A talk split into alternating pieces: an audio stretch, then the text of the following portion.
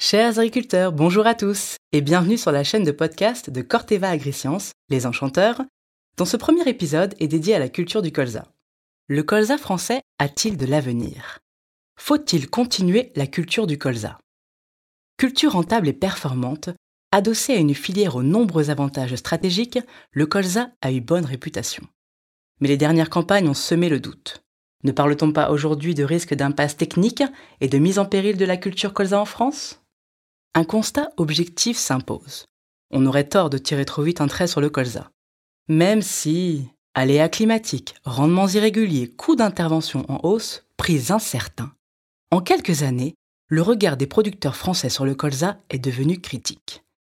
Si bien que la question est ouvertement posée. Dois-je conserver le colza dans mon assolement? Marqueur évident des difficultés vécues par les agriculteurs, les surfaces cultivées en colza baissent depuis deux ans.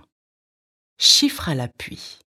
Les années 2013 à 2017 avaient permis aux colza français d'atteindre des niveaux records. 1,5 million d'hectares cultivés, un rendement moyen à 34,2 quintaux par hectare et une collecte à 5,1 millions de tonnes. Des résultats qui ont hissé la France au rang de premier producteur européen. Mais depuis 2018, la donne a changé.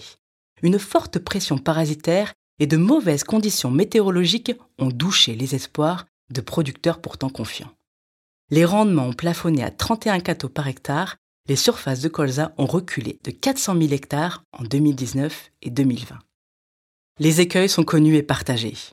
La sécheresse récurrente complique le semis, la pression des ravageurs augmente, le salissement par les adventices est problématique, les débouchés sont incertains.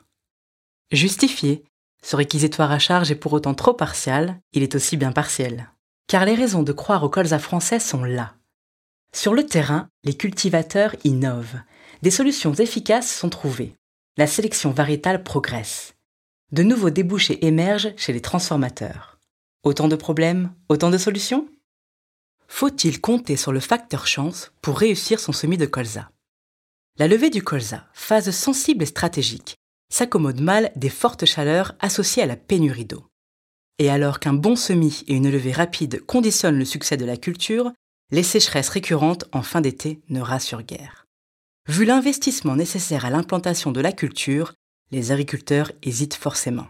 Le pari devient osé. On se souvient de 2016. La situation s'est répétée en 2018 et 2019. La sécheresse estivale a réduit de facto les emblavements de colza au profit du blé. Sans un minimum de fraîcheur, difficile de franchir le pas.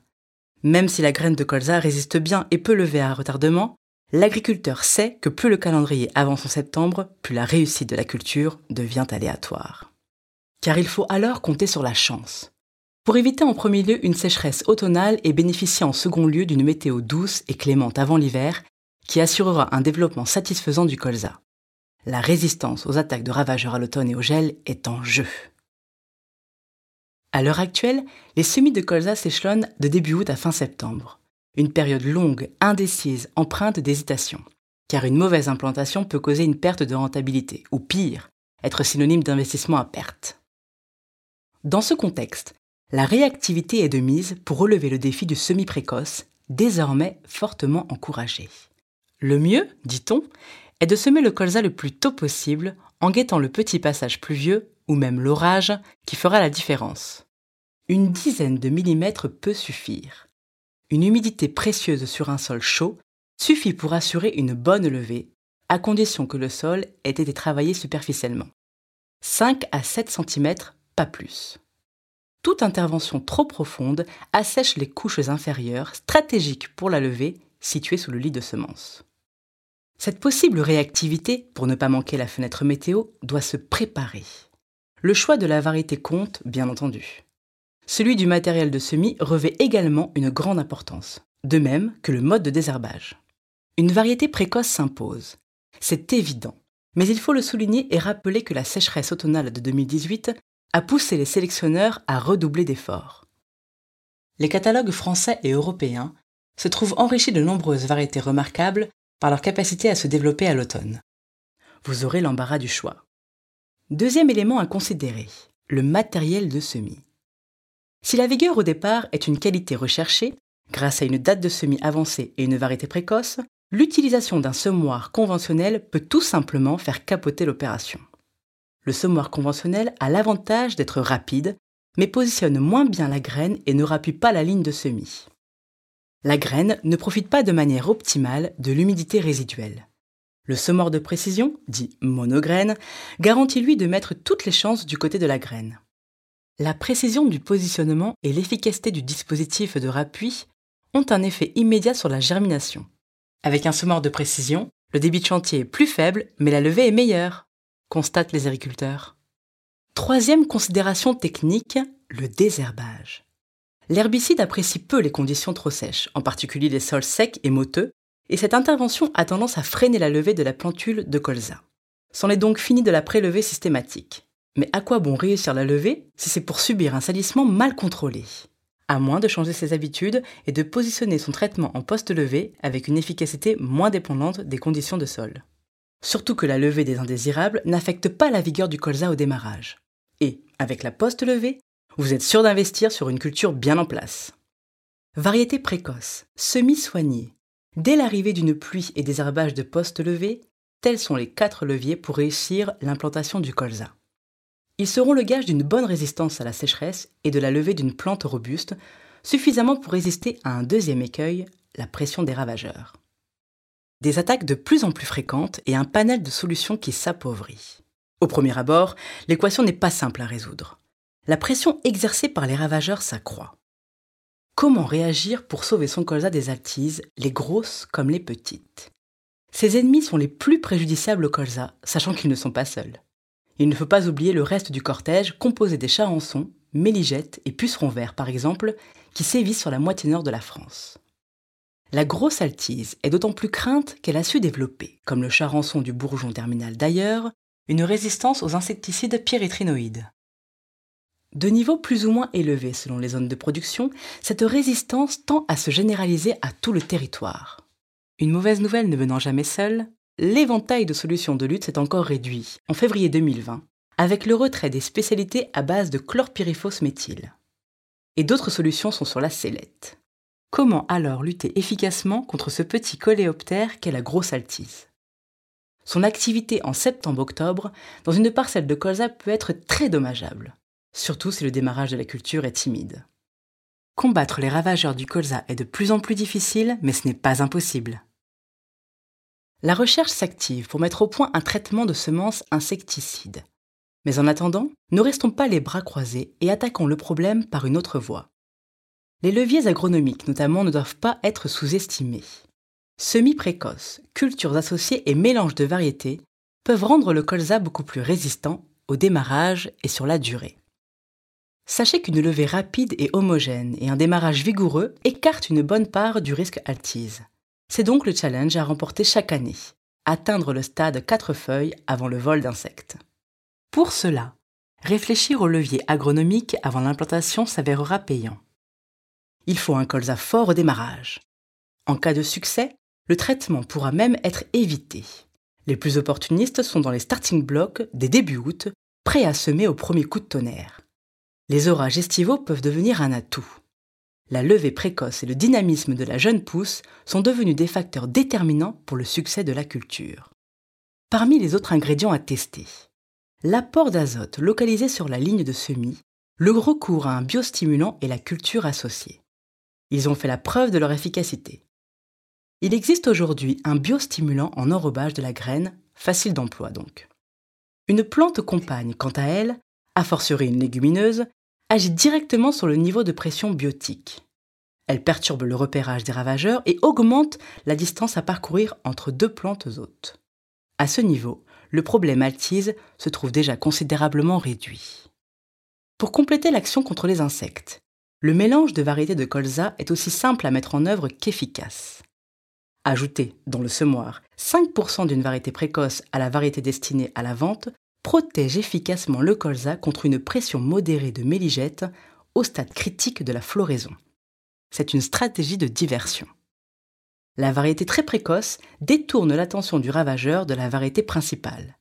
Cette faible proportion de semences sacrifiées aux insectes représente un surcoût très modéré pour une efficacité avérée. Enfin, vous pouvez compter sur les experts de la protection des plantes. Ces entreprises poursuivent leurs efforts de recherche et investissent sur la culture pour vous fournir de nouveaux outils. La mise au point d'un traitement de semences insecticides est d'ailleurs, comme nous l'avons dit, en cours. Les graminées, vulpin et raies et dicotylédones, géranium, coquelicot et chardon-marie ont, depuis longtemps, déclaré la guerre au colza.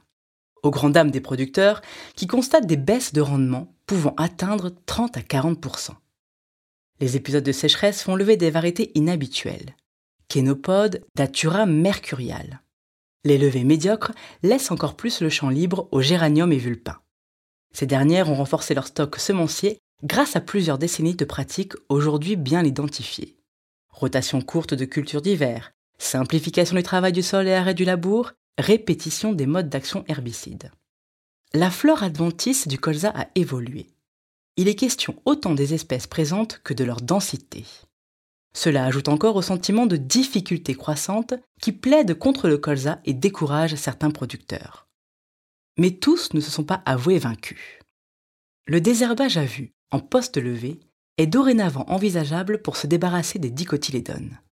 Son efficacité sur les géraniums, mais aussi sur les coquelicots, gaillets, chardon-marie et bleuets est avérée. Il implique surveillance et reconnaissance des adventices levés, et a le mérite d'assurer l'investissement en intervenant sur une culture bien en place. À condition que la pression des graminées soit faible à modérée, l'intervention de poste levé peut même être suffisante. Sinon, il faudra envisager un passage en prélevé avec un antigraminé. Si ce sont les graminées qui posent le plus de problèmes, et que raigra, vulpin, brome, folavoine ou vulpi colonisent les parcelles, il faut alors engager une guerre d'usure en mobilisant plusieurs modes de désherbage prélevé, foliaire, puis propisamide. Mais attention à ne pas non plus tout miser sur la chimie. En complément, les leviers agronomiques ne sont pas à négliger, car la prolifération de certaines adventices résulte de choix culturaux désormais identifiés. Les rotations courtes de cultures d'hiver, associées au non-labour, sont favorables à la multiplication des géraniums qui affectent près de 42% des surfaces de colza revoir sa rotation peut limiter la pression des géraniums. Comment? En l'allongeant, à l'idéal avec une culture de printemps, pour casser le cycle des mauvaises herbes. Il faut ainsi savoir revenir sur certaines décisions et prendre de la hauteur. Réfléchir au niveau de la rotation, agir quand la céréale est en place en pensant au colza suivant. Sans remettre totalement en question la pertinence du non-labour en cas de forte infestation, il peut être judicieux de retourner la terre une fois tous les 4 ans, avant le semis de la céréale. Si le labour n'est pas une option, les faux semis réduisent le stock de graines indésirables, toujours avant l'implantation de la céréale à l'automne. Céréales dont la date de semis pourra être décalée quand les conditions pédoclimatiques le permettent, préférant un semis tardif qui agit efficacement contre la levée des graminées adventices, vulpin et raigra agir tôt dans son précédent blé ou orge en vue de la mise en place future du colza, ou comment anticiper et prévenir une pression trop forte des adventices. Certains agriculteurs se montrent encore plus audacieux, bien décidés à ne pas abandonner le colza pour faire bénéficier leur rotation de ses multiples atouts, ils ont mis au point des systèmes novateurs. Par exemple, la combinaison du désherbage chimique de postes levés sur le rang et du binage entre les rangs. Les adventices sont là, certes, mais les solutions ne manquent pas. Et la dernière en date, rappelons-le, est considérée comme une petite révolution. Le Mozart Belcar, qui désherbe les colzas en poste levé, a considérablement fait évoluer les pratiques et ouvert des portes. La filière colza a su inspirer confiance. Boostée par le développement des biocarburants et depuis par la promotion de l'autonomie en protéines végétales pour l'élevage français, elle présentait des gages sérieux pour l'avenir. Il s'ajoutait aux débouchés déjà bien identifiés huile alimentaire, cosmétiques, pharmacie, encre, plastique, jusqu'en 2017. Les résultats ont été au rendez-vous.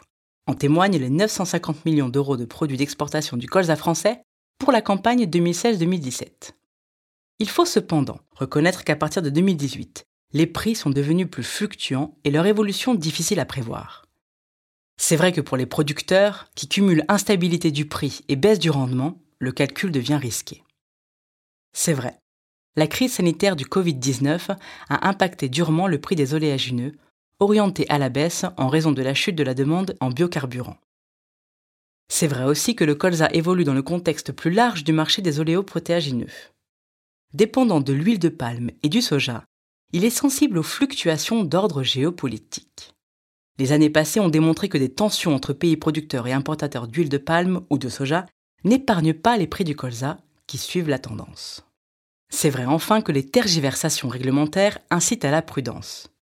La concurrence de l'huile de palme alimentait les craintes en 2018 avant que la décision soit finalement prise en décembre de la retirer de la liste des agrocarburants. Peut-on vraiment croire une réglementation favorable et durable? Malgré ses limites bien identifiées, de nombreux motifs de croire dans le marché du colza persistent.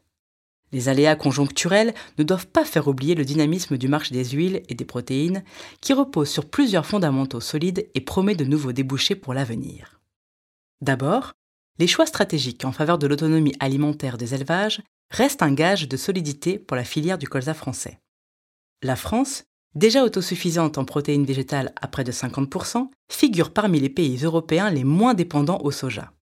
Elle a affirmé, par la voix du président de la République début 2020, son ambition d'accroître encore cette autonomie en y consacrant les moyens nécessaires. Le ministre de l'Agriculture a annoncé la présentation d'un plan protéines végétales en septembre ou octobre. La crise sanitaire dans laquelle nous sommes entrés en mars 2020 amplifie encore l'enjeu de réduction de notre dépendance aux protéines importées. L'objectif évoqué par les responsables de la filière est fixé pour 2030 à 61% d'autonomie protéique. La confiance en l'avenir reste donc le principal levier, un état d'esprit qui peut se nourrir de perspectives positives. Car la filière du colza français devrait profiter à l'avenir de nouveaux débouchés. Les efforts d'innovation sur le segment de l'alimentation humaine et sur celui des biocarburants ouvrent des perspectives intéressantes. Côté alimentation humaine, l'intérêt grandissant des consommateurs et des industriels pour la protéine végétale pourrait profiter à la filière colza. Les industriels anticipent une très forte hausse de la demande. L'extraction de la protéine du colza fait partie des techniques évoquées. Et la crise du coronavirus ne semble pas avoir entamé la motivation des groupes industriels à investir dans de nouvelles unités de production. Il faut aussi compter avec la volonté politique face aux enjeux environnementaux. En janvier 2020, le ministère de la Transition écologique a lancé sa feuille de route pour les biocarburants aéronautiques durables. C'est un des axes de la stratégie gouvernementale, bas carbone, qui pourra profiter à la filière colza. La substitution annoncée du kérosène fossile par des biocarburants durables serait de 2% en 2025, puis de 5% en 2030. L'État et cinq groupes industriels français réfléchissent au déploiement d'une filière nationale. Face à ces évolutions, il appartiendra au producteur de raisonner au mieux son choix de variété en fonction des débouchés. Entre variétés à forte teneur en huile et variétés riches en protéines, il faudra se positionner en acteur éclairé et faire les choix judicieux. Autant de problèmes, autant de solutions donc? Les marchés s'adaptent, les techniques évoluent. Malgré les difficultés bien réelles, les pistes sont nombreuses pour réussir sa culture de colza. Chaque producteur doit se projeter dans l'avenir. Il doit diagnostiquer et tester de nouvelles solutions et les confronter à la réalité de son terrain. Au moment de semer, traiter, désherber, il faut oser. La fortune sourit aux audacieux. Et il ne s'agit pas ici que du seul aspect économique, encore moins d'un encouragement pour simplement assurer l'approvisionnement d'une filière. La réussite de la rotation, la stabilité des rendements sur la durée, le contrôle de l'enherbement et l'équilibre agronomique comptent tout autant. En maintenant sa culture de colza, le producteur peut continuer à profiter de ses nombreux atouts. Car le colza n'est pas une culture comme une autre. Il n'est pas si simple de lui trouver un équivalent. Vu ses nombreuses qualités, il n'est pas un élément interchangeable de la rotation. Comme tête d'assolement, il est déjà apprécié pour l'effet structurant de sa racine pivot. Il est aussi considéré comme une source de biodiversité au sein du paysage céréalier apprécié des pollinisateurs. Il contribue à la maîtrise du salissement grâce à la longueur de son cycle, près de 10 mois, et grâce à l'usage de matières actives phytosanitaires différentes de celles employées pour les céréales. Enfin, le colza favorise la stabilité des rendements, en particulier dans les rotations céréalières courtes. Les arguments en faveur du colza sont donc nombreux. Il est en réalité difficile de s'en passer. Moins de colza, c'est souvent aussi moins de diversité, moins de fertilité, moins de résilience et finalement moins de rentabilité. Les effets positifs de certains mécanismes propres à la culture expliquent comment elle favorise la stabilité du rendement tout au long de la rotation. Ce sont ceux-là qui lui valent le statut légitime de tête de rotation. Le colza a une action avérée sur la structure du sol. On sait bien combien les effets de son pivot et de ses fines racines blanches sont bénéfiques. Ils ameublissent la terre arable et favorisent la vie du sol. La présence de ces racines sur un cycle long limite grandement les risques d'érosion, surtout en automne et en hiver. Il mobilise des quantités importantes d'azote, un atout en particulier durant les périodes de lessivage. Un azote précieux qu'il restituera en partie aux cultures suivantes, ce qui en fait un excellent précédent. Au stade de la floraison, il abrite de nombreux insectes qui assurent une pollinisation optimale de la culture et enrichissent la biodiversité. Le colza est même considéré dans plusieurs régions comme première grande source florale disponible pour les colonies d'abeilles. Même après la récolte, la liste des avantages continue de s'allonger. Les résidus de culture du colza sont qualitativement supérieurs à ceux des autres cultures. C'est un plus pour la matière organique du sol. Le potentiel de restitution du carbone est élevé, alors que de lui dépendent de nombreux facteurs déterminant la qualité du sol. Stabilité de la structure, mais aussi capacité de stockage de l'eau et des éléments minéraux. Avec le repousse de colza, le producteur bénéficie d'un cipant économique et efficace qui mobilise l'azote et réduit le risque de lessivage avant une céréale. La décomposition des résidus de colza est très utile contre les maladies fongiques. Elle produit en effet des composés toxiques pour plusieurs pathogènes. Juste avant une céréale à paille, c'est un sérieux atout. Les risques de maladies du pied et le risque fusariose s'en trouvent nettement diminués. Enfin, la possibilité d'utiliser des matières actives différentes dans le colza diminue la pression des graminées dans les céréales de la rotation et facilite la gestion de l'infestation. On pourrait développer encore ce plaidoyer en faveur du colza. Jusqu'ici, la démonstration s'est attachée à être réaliste en prenant garde d'équilibrer aléas et bénéfices. Il en ressort que les problèmes actuels ne doivent pas être éludés, mais que la culture reste maîtrisable et ne se raisonne et ne s'apprécie réellement que considérée au sein de la rotation. Tout en gardant en tête les nombreux atouts du colza pour l'exploitation, mais plus globalement son rôle stratégique pour l'agriculture française, qui le maintiennent sans aucun doute dans le panorama à venir. Pour ceux qui voudront bénéficier encore longtemps de ces avantages, les solutions existent. Choix variétal, semis précoces et soignés, apport d'azote localisé au semis, biostimulants, cultures associées, désherbage de postes levés, innovation phytosanitaire. Le défi est à la hauteur de l'enjeu. Les colzaïculteurs de demain, comme tous les agriculteurs, appartiennent à la catégorie des tacticiens, qui savent prendre de la hauteur tout en gardant la tête froide. Merci à tous de nous avoir écoutés. Nous espérons que cet épisode vous aura été utile. À très vite avec un prochain podcast des enchanteurs.